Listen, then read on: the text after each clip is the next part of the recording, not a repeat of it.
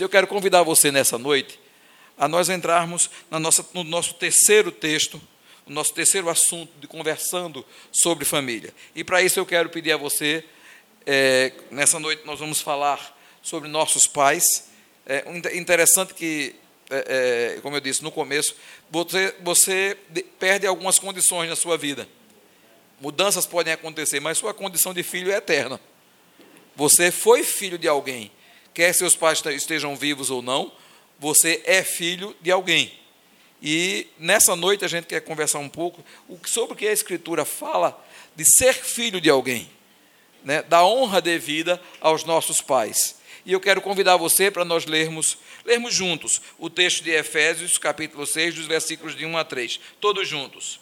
Filhos, obedeçam a seus pais no Senhor, pois isso é justo. Honra teu pai e tua mãe esse é o primeiro mandamento com promessa, para que tudo te corra bem e tenhas longa vida sobre a terra. Amém. Tem um vídeo antigo na internet, da internet que a gente conhece, você também deve conhecer. Eu quero que você preste bem atenção agora. Esse é um vídeo que ficou famoso, um vídeo grego, né? Esse vídeo é falado em grego, ele foi, ele ficou famoso na internet durante muito tempo, onde as pessoas viam, né, um pai é, perguntando e questionando o que era aquilo, e o filho se irrita com o, excesso da pergunta, e o pai se levanta e vai lá e vai buscar o diário que ele fez, aqueles diários que às vezes algumas pessoas gostam de fazer, do que quando meu filho fez aquilo pela primeira vez, aquilo pela primeira vez, e mostra o dia que no parque o filho perguntou 21 vezes o que era aquilo e ele disse que era um pássaro. E ele não se zangou nenhuma das vezes.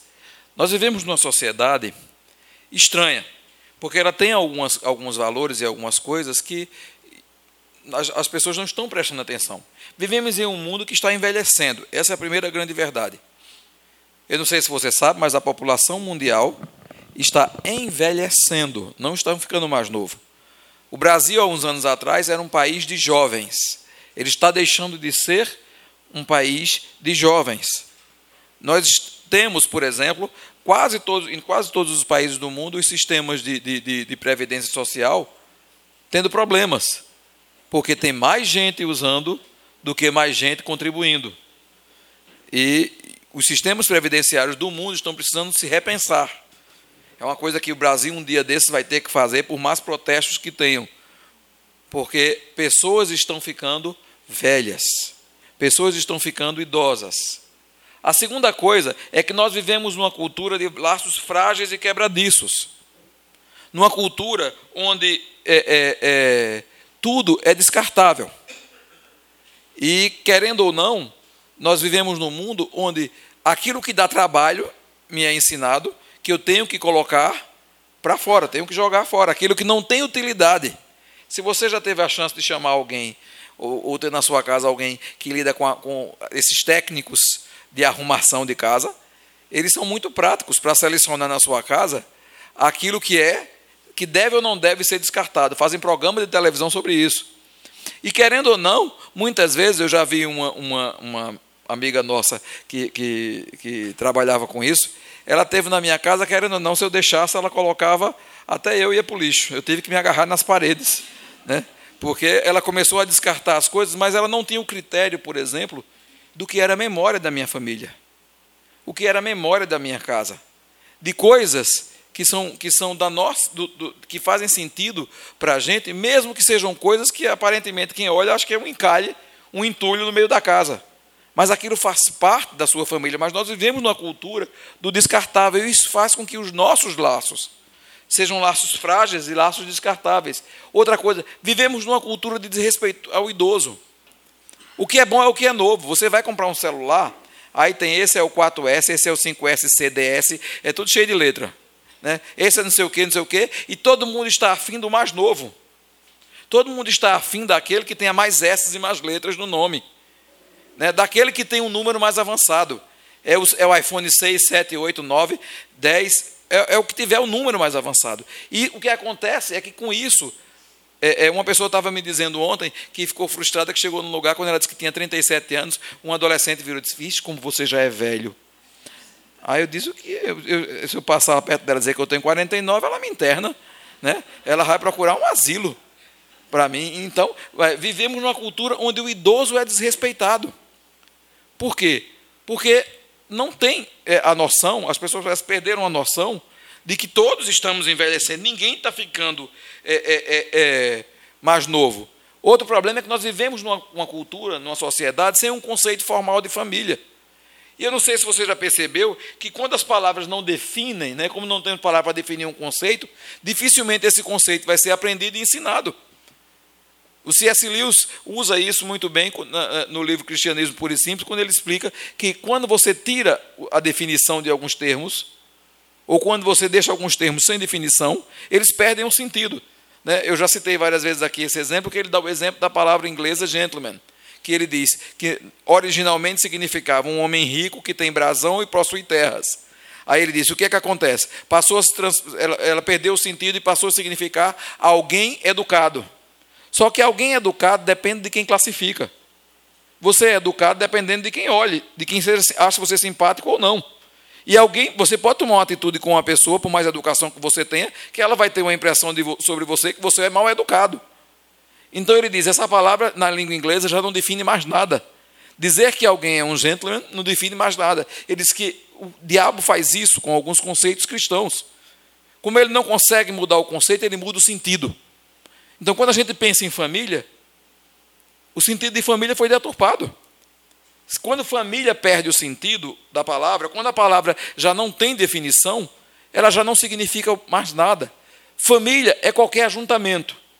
Então você pode criar seu filho com muito amor, mas no dia que tiver um ajuntamento mais agradável, ele vai. Porque família não tem sentido.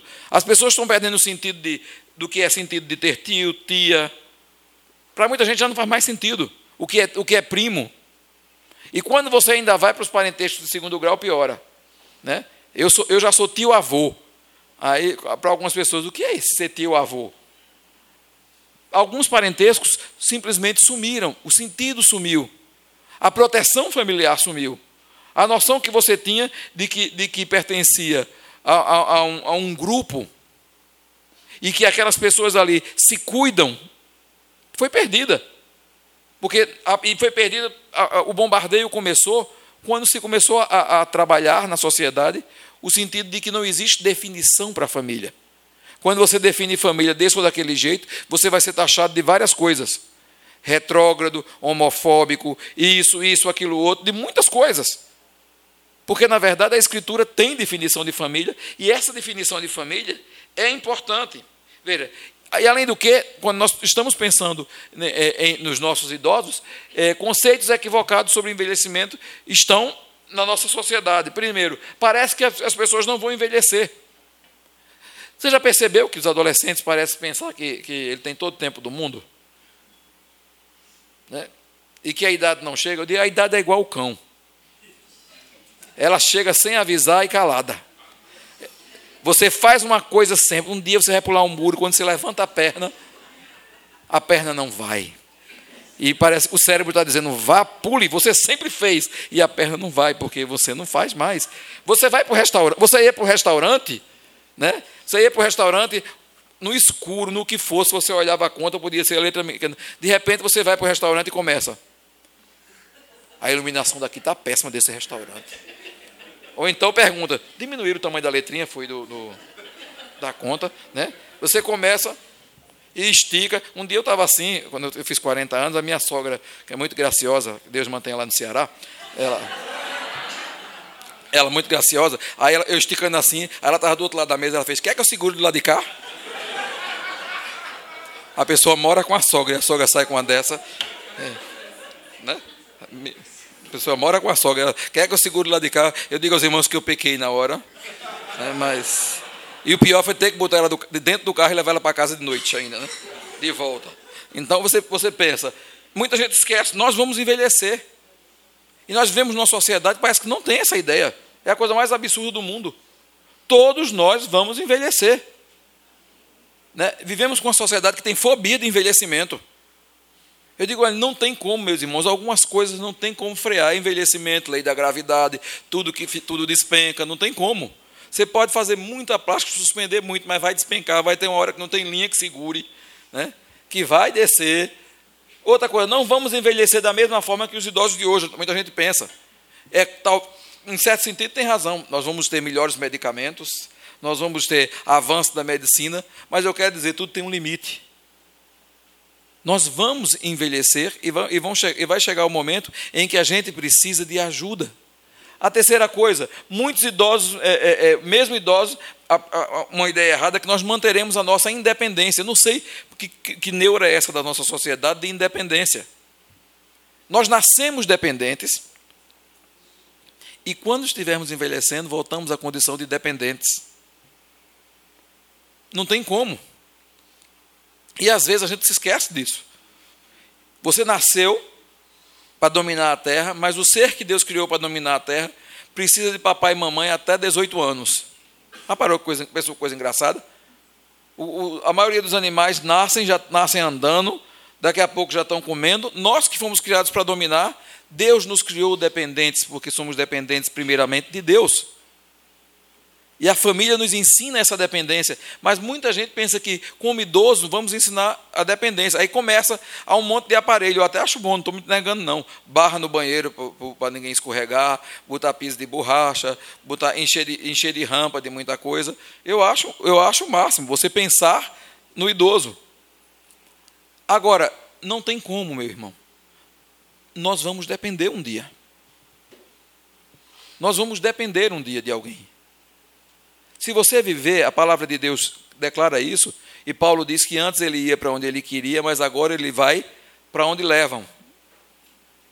Ou seja, você vai sair da condição de pai, talvez para ir para a condição de filho. É seu filho que vai decidir a hora de ir ao banco, de, de pagar, de gastar, a hora de levar para o médico, a hora de todas as coisas. Nós voltamos para a condição de dependente. Por mais que as pessoas digam, ah, mas eu, não, eu jamais serei dependente, eu digo, meu irmão, preste atenção, a palavra de Deus diz que os filhos são herança do Senhor, é razão da nossa segurança. Então, a ideia da dependência não é, não é tão fóbica como as pessoas pensam. Então, tem gente que diz assim, meu irmão, só se você se matar. Sabe aquela, um seriado antigo, A Família Dinossauro? Não sei se você se lembra, aquele que fazia, não é a mamãe. É, pronto a da família dinossauro. Teve um episódio que era o arremesso da vovó.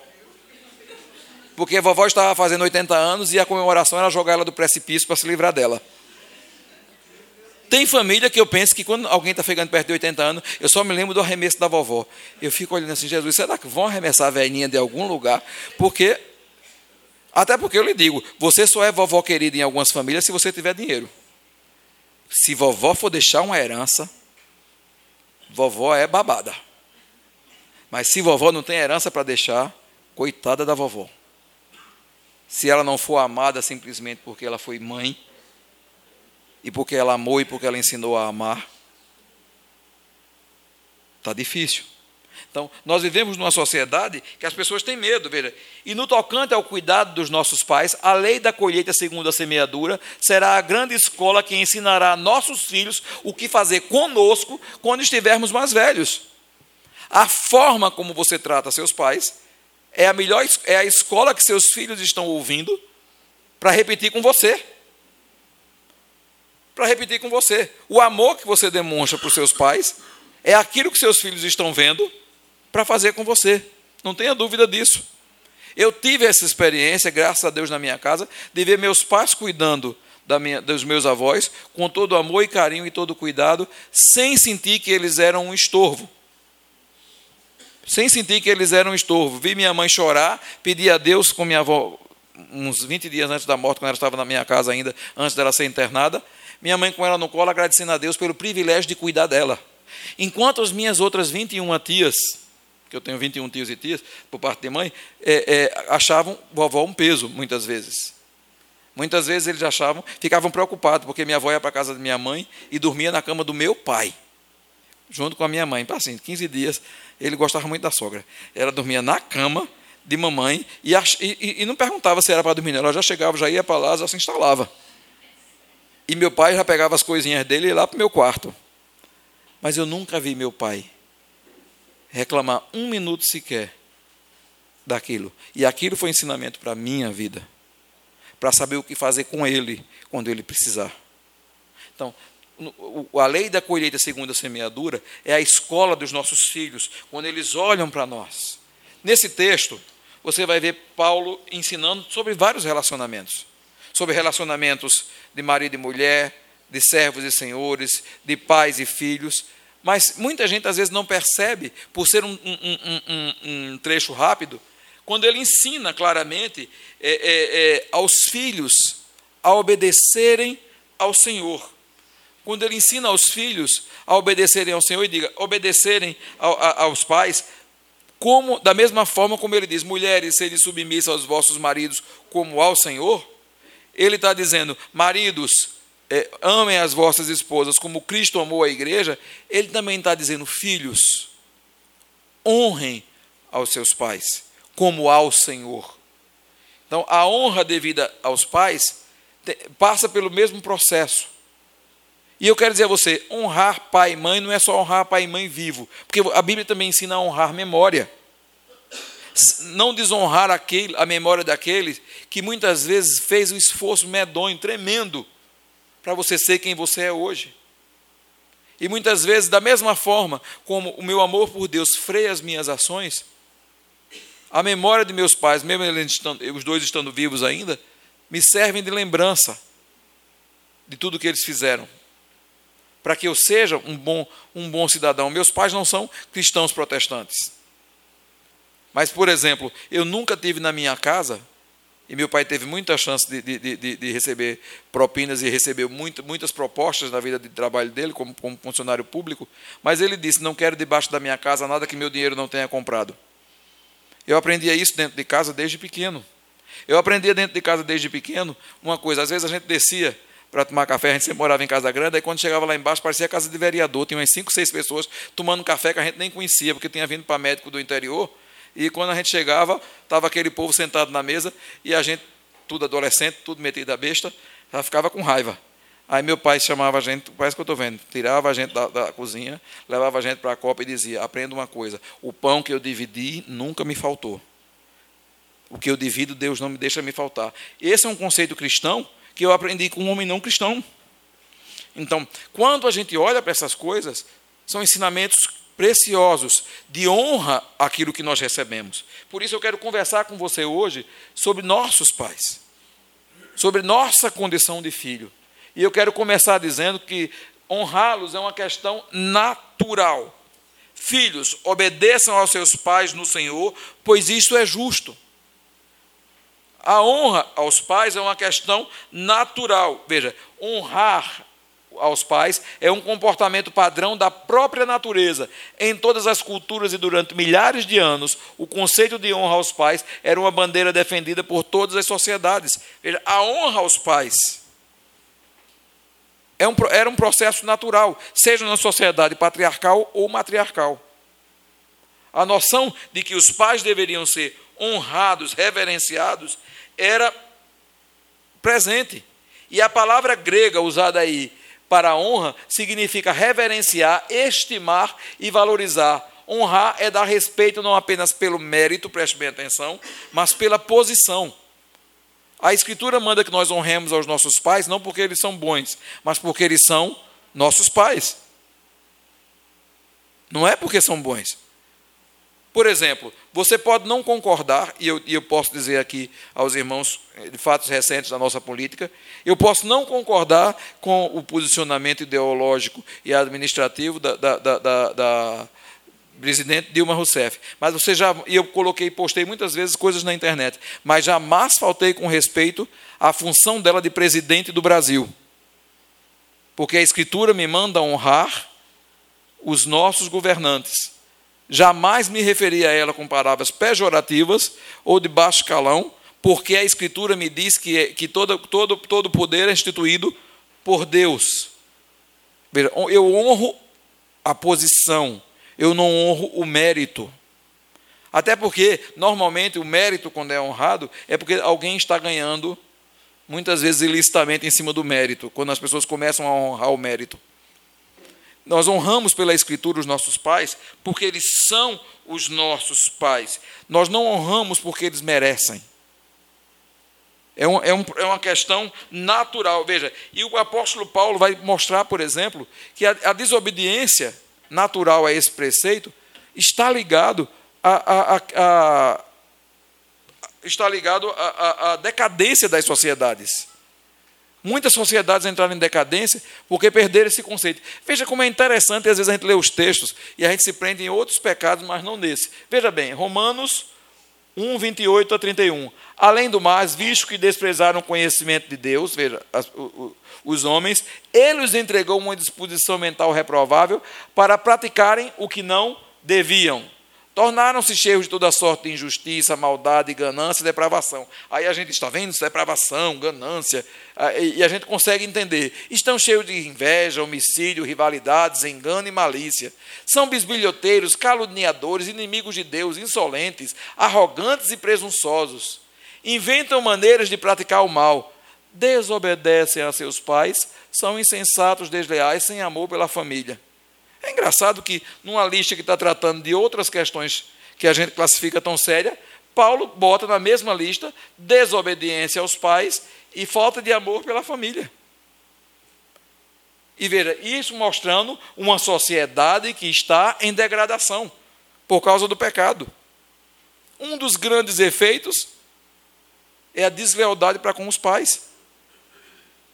No outro texto, de 2 Timóteo 3, de 1 a 5, ele diz: Saiba isso, nos últimos dias sobrevirão tempos terríveis. Os homens serão egoístas, avarentos, presunçosos, arrogantes, blasfemos, desobedientes aos pais, ingratos, ímpios, sem amor pela família, irreconciliáveis, caluniadores, sem domínio próprio, cruéis, inimigos do bem, traidores, é, precipitados, soberbos, mais amantes dos prazeres do que de Deus, tendo aparência de piedade, mas negando o seu poder. Afaste desses também. Mas é interessante, veja aqui, no meio da listinha, olha o que está aqui.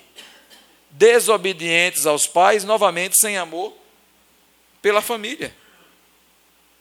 Paulo está mostrando claramente que quando os homens, quando os homens, quando as sociedades estão em decadência, elas apresentam vários problemas, mas na lista dele aparece sempre desobediência aos pais, falta de honra à sua família, à sua casa. Honrar aos pais é um reconhecimento natural de tudo que nós recebemos deles. É um reconhecimento natural. Você está vivo porque seus pais resolveram dar a luz a você porque resolveram cuidar de você, criar você. É engraçado que talvez você diga assim, mas pastor, tem gente que não teve bom pai. Talvez você pergunte, quem não teve bom pai? Eu trabalhei muitos anos lá no, no Vale do Senhor, quando a gente ainda tinha um sistema de orfanato lá, e a maioria das crianças, das meninas, era só de menina, tinha sido estuprada pelos pais. Teve uma mãe que pegou a menininha e passou as pernas dela numa fogueira como castigo. Sabe o que é pegar, feito quem passa, quem, aquele matuto do interior, quando queria terminar de tirar os pelos da galinha que passava no fogão? Pegar as pernas da sua filha e passar, aí você diz assim, pastor, e aí? Vamos honrar? É engraçado, meus irmãos, a Escritura não diz que os nossos pais têm que ser bons para merecerem honra. Eles recebem honra por um processo natural. Assim, por isso é que honrá-los é um mandamento. Veja o que diz: honra teu pai e tua mãe, esse é o primeiro mandamento com promessa. Paulo está tá citando o que aí no caso? Está citando Êxodo capítulo 20, verso 12. Honra teu pai e tua mãe, a fim de que tenhas longa vida na terra que o Senhor Deus te dá. Preste atenção: honrar pai e mãe é mais que obedecer. Os filhos devem prestar não apenas obediência, como também devotar amor, respeito e cuidado. Honrar pai e mãe é honrar o próprio Deus. De igual modo, resistir à autoridade dos pais, segundo a Escritura, é resistir à autoridade do próprio Deus.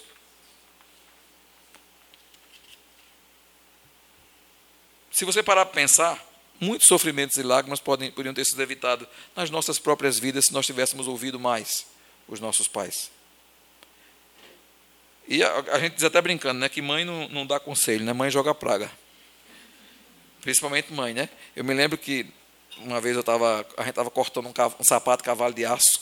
Os antigos aqui sabem mais ou menos o que é isso, aquele sapato que tem um salto maiorzinho. Aí eu, pequeno, a mamãe tinha me dado um sapato de cavalo de aço, aí já estava ficando velho, aí eu resolvi cortar ele para brincar, fazer um tamanco com cavalo de aço, cortar a parte de trás do sapato. Peguei a tesoura, estava cortando, mamãe estava sentada assistindo televisão, olhou para mim e fez, pare de mexer com a tesoura, cortar esse sapato, que você vai acabar se cortando.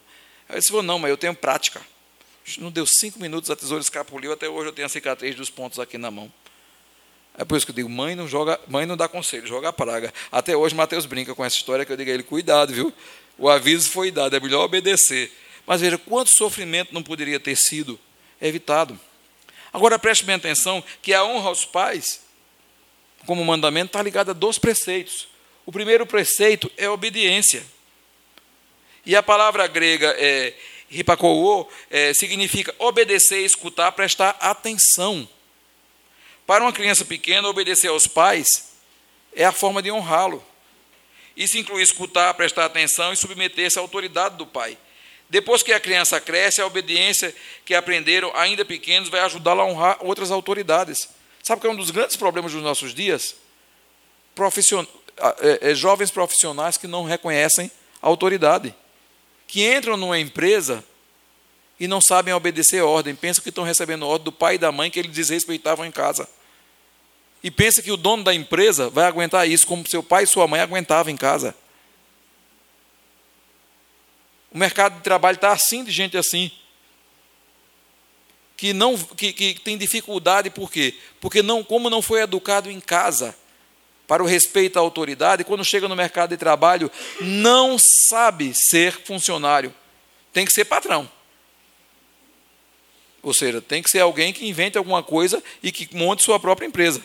E mesmo assim vai ter dificuldade, porque quem não sabe obedecer não sabe mandar. Normalmente os ditadores são péssimos, é, é, eram péssimos filhos, porque não sabiam obedecer. Nós temos no mercado de trabalho um problema sério. E veja o que é que Paulo está falando, fala sobre obediência. Em Hebreus, é, Paulo não, o autor de Hebreus, Hebreus 12, 9. Além disso, nós tínhamos pais humanos que nos disciplinavam e nós os respeitávamos. Quanto mais devemos nos é, submeter-nos ao Pai dos Espíritos para que assim vivamos. Veja, Paulo está comparando a nossa obediência aos pais com a obediência a Deus. Ele está comparando uma coisa à outra. Honra significa obediência. Lucas capítulo 2, os versos 51 e 52 a palavra de Deus diz: Jesus foi, Jesus foi obediente a seus pais terrenos, então foi com eles para Nazaré. E era-lhes obediente, sua mãe, porém, guardava todas as coisas em seu coração. Jesus ia crescendo em sabedoria, estatura e graça diante de Deus e dos homens. Jesus foi ao templo ensinar aos 12 anos. E quando os pais foram buscá-lo, ele disse que tinha que estar na casa do pai dele, mas veja, ele não, ele não fez birra. Ele foi para casa com papai José e mamãe Maria.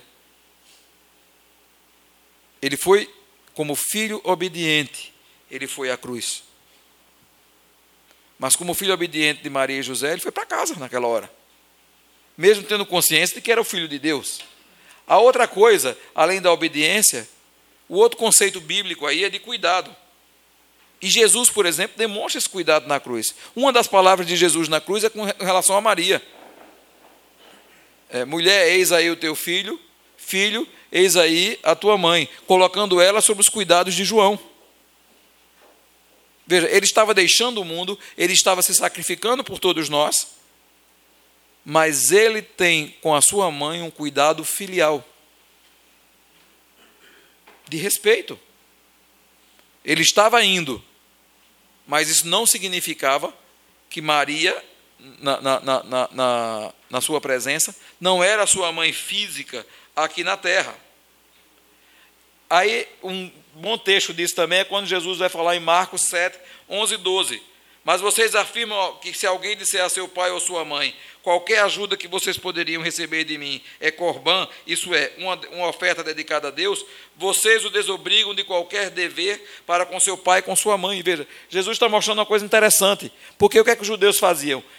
as ajudas, o judeu tinha uma noção muito grande na lei judaica de, de, de socorro familiar. De, os mandamentos de socorrer o órfão, a viúva, o necessitado, as ordens sociais na Bíblia eram muito fortes no Velho Testamento. Mas o que é que Jesus está dizendo? Qualquer ajuda que vocês poderiam receber de mim é corban. Quando as pessoas dizem isso, corban é uma oferta especial. Todas as vezes que vocês querem dar uma desculpa para Deus espiritualizar, ele está dizendo: olha, não invalida a lei de Deus. Vocês têm uma obrigação com os pais de vocês. Mas vocês, o que é que vocês fazem? No lugar de cuidar dos pais de vocês, vocês dizem que é oferta para Deus. E acham que fazendo isso, vocês se desobrigam né, é, é, é, do dever para com seu pai e para com a sua mãe. Isso não era uma coisa, não era uma coisa nova. E Jesus está dizendo, cuidar, é do cuidado que a palavra traz para que a gente cuide, cuide fisicamente. E preste bem atenção que cuidar fisicamente de nossos pais é a forma mais clara do cumprimento do mandamento de honrá-los. Cuidar fisicamente. Cuidar fisicamente é uma coisa muito séria. E, irmão, preste bem atenção. Eu, não, eu, eu sei que em alguns casos de doenças, a gente diz isso e repete, muitas vezes é difícil, complicado. Por exemplo, cuidar de alguém com Alzheimer vai chegar numa fase da doença que é complicado fazê-lo sozinho. Existe uma série de, de, de, comorbidades com algumas doenças, mas preste bem atenção: você pode terceirizar cuidado, mas não pode terceirizar amor. Você pode ir no lugar mais chique do mundo, no asilo mais chique do mundo, no lugar mais, mais cuidado do mundo, mais caro da face da terra. Mas se a Bíblia, é tão claro quando a Bíblia diz: se a gente não tem amor, a gente não tem nada. A gente não terceiriza amor. A gente não terceiriza o cuidado que a gente deve aos nossos pais. A Bíblia é muito clara com isso. E veja, esse é o primeiro mandamento com promessa. Esse é o primeiro mandamento de Deus com promessa. E veja, honrar, honrar pai e mãe, é, para o nosso terceiro ponto, traz bênção sobre as nossas vidas. Veja o que a palavra de Deus diz: para que tudo te corra bem e tenhas longa vida sobre a terra. A palavra de Deus vai, vai nos ensinar uma coisa: honra gera honra. Repita comigo: honra gera honra. A palavra de Deus vai ensinar isso claramente. Se você honra seu pai e sua mãe, você será honrado por Deus. Deus não vai honrar aqueles que não obedecem ao seu comando de honrar seus pais. Se desejamos agradar a Deus e ser abençoados, devemos honrar os nossos pais. E preste bem atenção: honrar não é fácil. Não é fácil. Honrar nem sempre é divertido. E com certeza, honrar não é possível apenas com as nossas forças. No entanto, a honra é o caminho certo para o nosso propósito, glorificar a Deus. Nós precisamos urgentemente entender que honrar os nossos pais também é glorificar a Deus. A palavra de Deus vai dizer: Filhos, obedeçam aos seus pais em tudo, pois isso agrada o Senhor. Agora preste atenção uma coisa: não estou dizendo a você que você vai, por exemplo, quando você casa, tem uma questão muito séria. A palavra de Deus diz que você se torna um com a sua esposa. O seu núcleo familiar principal passa a ser sua esposa e seus filhos. Mas a palavra de Deus, hora nenhuma, diz que seus pais devem ser esquecidos. Quando todas as vezes que eu faço orientação matrimonial, a gente chega naquele ponto famoso e que eu pergunto: olha, vocês já, já conversaram sobre alguns assuntos? Aí já conversamos sobre vários assuntos, já conversaram o que é que vão fazer com os pais quando ficarem velhos? Porque isso vai chegar o dia. Qual é o pensamento de vocês? Porque uma das coisas que eu deixei bem claro à minha esposa desde o começo, quando nós estávamos para casar, é que nós nós cuidaríamos. E olha que eu quero dizer uma coisa a vocês, ela tem toda a vantagem, porque meus pais são maravilhosos. Ela tem uma vantagem tremenda. Pior que ela mesma diz isso. Mas eu digo a ela, por mais difícil que seja qualquer convivência, nós temos uma obrigação de amor. Não é uma obrigação qualquer, é uma obrigação de amor. E quais são as bênçãos dessa obediência? Primeiro, a bênção da prosperidade. Você tem isso na Bíblia, na história de Salomão, do rei Salomão. O rei Salomão foi o homem mais próspero do mundo. Mas se você parar para prestar atenção, dos filhos do rei Davi, ele foi o único que honrou a seu pai Davi.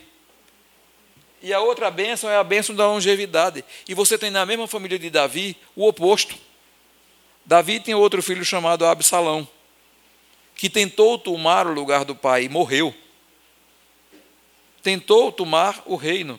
Você tem os dois exemplos dentro de uma mesma família na Bíblia. Do que é honrar e desonrar a um pai, e do resultado da honra e da desonra. Dentro de uma mesma família. Existe uma bênção, né? Que poucas pessoas percebem. Nossos filhos estão aprendendo conosco quando observam a honra que temos dado aos nossos pais, e nos imitarão quando chegar a vez dele de nos abençoarem em nossa velhice. Talvez você nem perceba, mas um dia você vai envelhecer. Talvez você aqui tenha algumas pessoas aqui bem novas, são jovens ainda, mas um dia vão casar. Mas se você quer ser abençoado pelo Senhor, a palavra de Deus nos ensina: honre seus pais. A honra significa respeito. A honra significa obediência. Não porque eles merecem, mas porque eles foram postos por Deus em nossa vida. Não significa que é fácil, mas significa que precisa ser. E quando nós fazemos isso, nós plantamos para o futuro. Aquele exemplo que eu dei, eu não me esqueço nunca da minha mãe agradecendo a Deus pela honra de cuidar da minha avó. Chorando com ela no colo e agradecendo a Deus. Aquilo foi uma lição para o resto da minha vida. E Deus deu a bênção a ela. 15 dias depois, quando minha avó morreu, quem estava cuidando da minha avó era ela. Nós precisamos entender isso. Voltar para, para conceitos familiares e não ter medo de defender coisas que muita gente às vezes acha estranho, mas são conceitos eternos. Isso não significa que nós vamos viver na barra do papai e da mamãe depois de casados, mas isso significa que o terceiro estágio da vida, no seu terceiro estágio da vida, ele vai ser abençoado por nós. Quando nós casamos, nós temos três estágios com os nossos filhos. O período em que nós somos pais, e não dá para ser amigo do filho nessa hora, porque quem, tem, quem é responsável pelo limite não pode ser amigo. Tem muito pai que erra, diz, eu sou o melhor amigo do meu filho. Eu digo, não. Se você está dizendo isso na hora que seu filho ou sua filha precisa de limite, você está errando. Meu filho veio à terra com um único pai, eu. Amigo ele tem muito. Eu sou, eu vou responder por ele perante Deus. Esse é o primeiro estágio. O segundo estágio é o estágio da amizade. Quando nós nos casamos, nos tornamos maduros e não dependemos mais dos nossos pais. Então nós podemos ser amigos dos nossos pais. Você pode ser amigo do seu filho. Mas existe o terceiro estágio, quando você vai se tornar filho do seu filho. Quando você vai se tornar dependente do seu filho. E nesse terceiro estágio, é preciso que um dia você tenha sido pai, e é preciso um, um dia que você tenha sido amigo para que você tenha alguém cuidando de você com a honra devida. Esse processo não pode ser invertido, mas vivemos num mundo que está acabando com isso. E nós precisamos de decisões pessoais de honrar os nossos pais, independente deles serem quem eles sejam, para que os nossos filhos cresçam vendo a honra que damos àqueles que, que, nos, que nos trouxeram a vida. Eu quero perguntar a você três coisas bem simples. Como é que você tem honrado seu pai, sua mãe? Talvez você diga: meus pais já morreram, um deles já morreu. Eu quero dizer que a gente honra a memória também. Mas uma das coisas que eu aprendi é que tudo aquilo que não tem definição, eu disse no começo, não existe. Se você não consegue listar, é porque você não está fazendo nada. Pode ter certeza disso. Quando nós falamos em honra, você, você pode dizer, eu posso fazer uma lista. Eu ajudo meu pai quando ele está doente, eu, eu levo ao médico, eu cuido, eu faço, eu faço. Você tem como fazer a lista.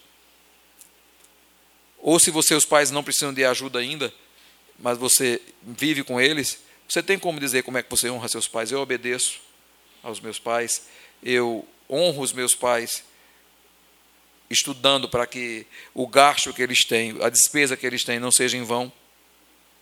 Eu, eu respeito a ausência dos meus pais, que às vezes é uma coisa que muita gente não entende.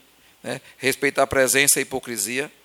Respeito se respeita a ausência. Eu me lembro que uma vez eu levei um grupo de, de, de adolescentes para. Me deram um presente para levar um grupo de adolescentes para. para Aracaju, para um acampamento de adolescentes, uma reunião nacional. E naquela época, ele não está aqui hoje tocando, vou falar mal dele, Mateus.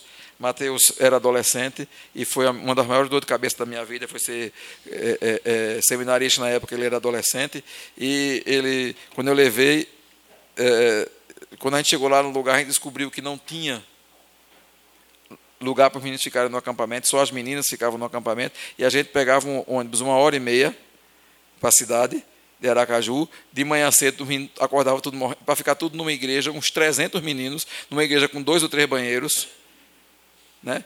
e, e Mateus me dando dor de cabeça, imitando todos os bichos de madrugada, eu mandando Mateus dormir, ele se juntou com uma criatura, que era lá da primeira igreja presbiteriana da Rua das Crioulas, que eu dizia ao menino, meu filho, você é de outra igreja, procure o seu grupo, saia de perto de mim. Mas o menino gostou de ficar junto. Né? E, e, a gente ainda andava, o ônibus parava, a gente andava bem uns 4 quilômetros na lama para chegar no acampamento. Então, tinha menino chorando, reclamando comigo porque caiu, sujou a Bíblia, e, e reclamando. Foi, foi, foram dois dias maravilhosos. Aí Mateus entrou com o menino no quarto, vestiram as roupas das meninas e se fotografaram com as máquinas das meninas. Agora imagine. Quando, eh, na época que se revelava filme, então você entregava o filme para papai e mamãe, quem primeiro via as fotos?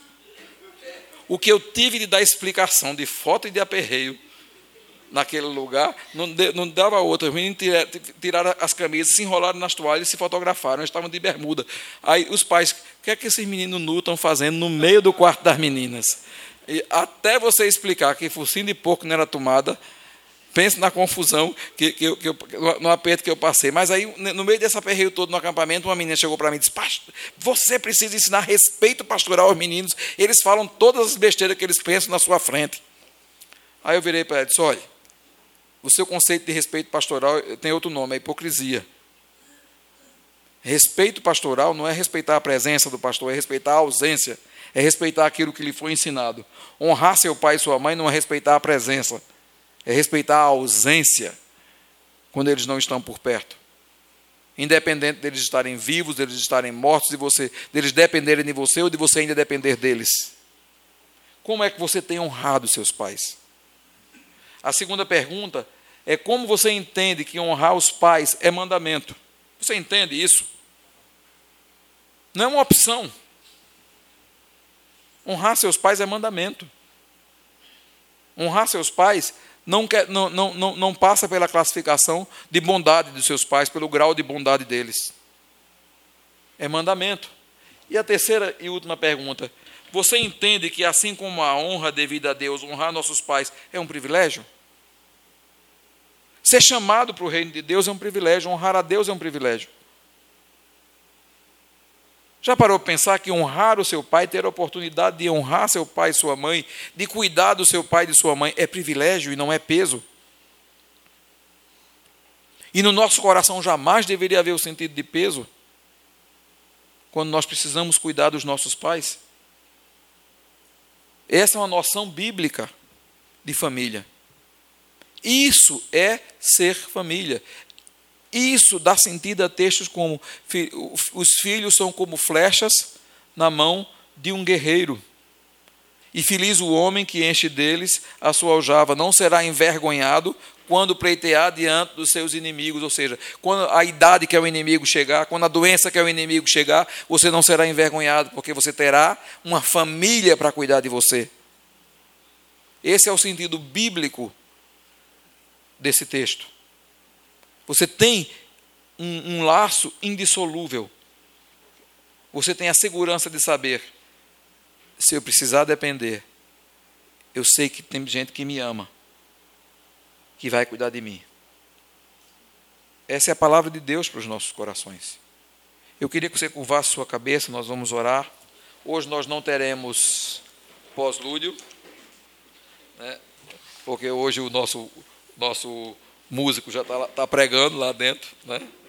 É, é, e eu quero convidar você a curvar sua cabeça, a se colocar na presença de Deus.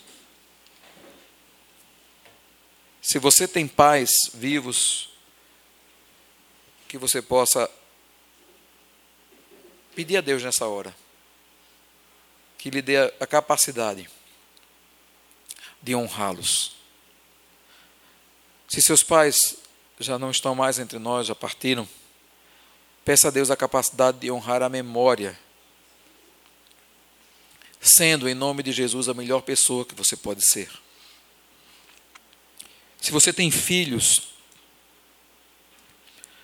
peça a Deus para ser exemplo, porque um dia você vai ser alvo desse amor e dessa necessidade. Mas, como servos de Deus e filhos de Deus, todos nós precisamos ser exemplos para o mundo. O mundo aí fora precisa entender que Deus tem um projeto para a família, para a nossa família.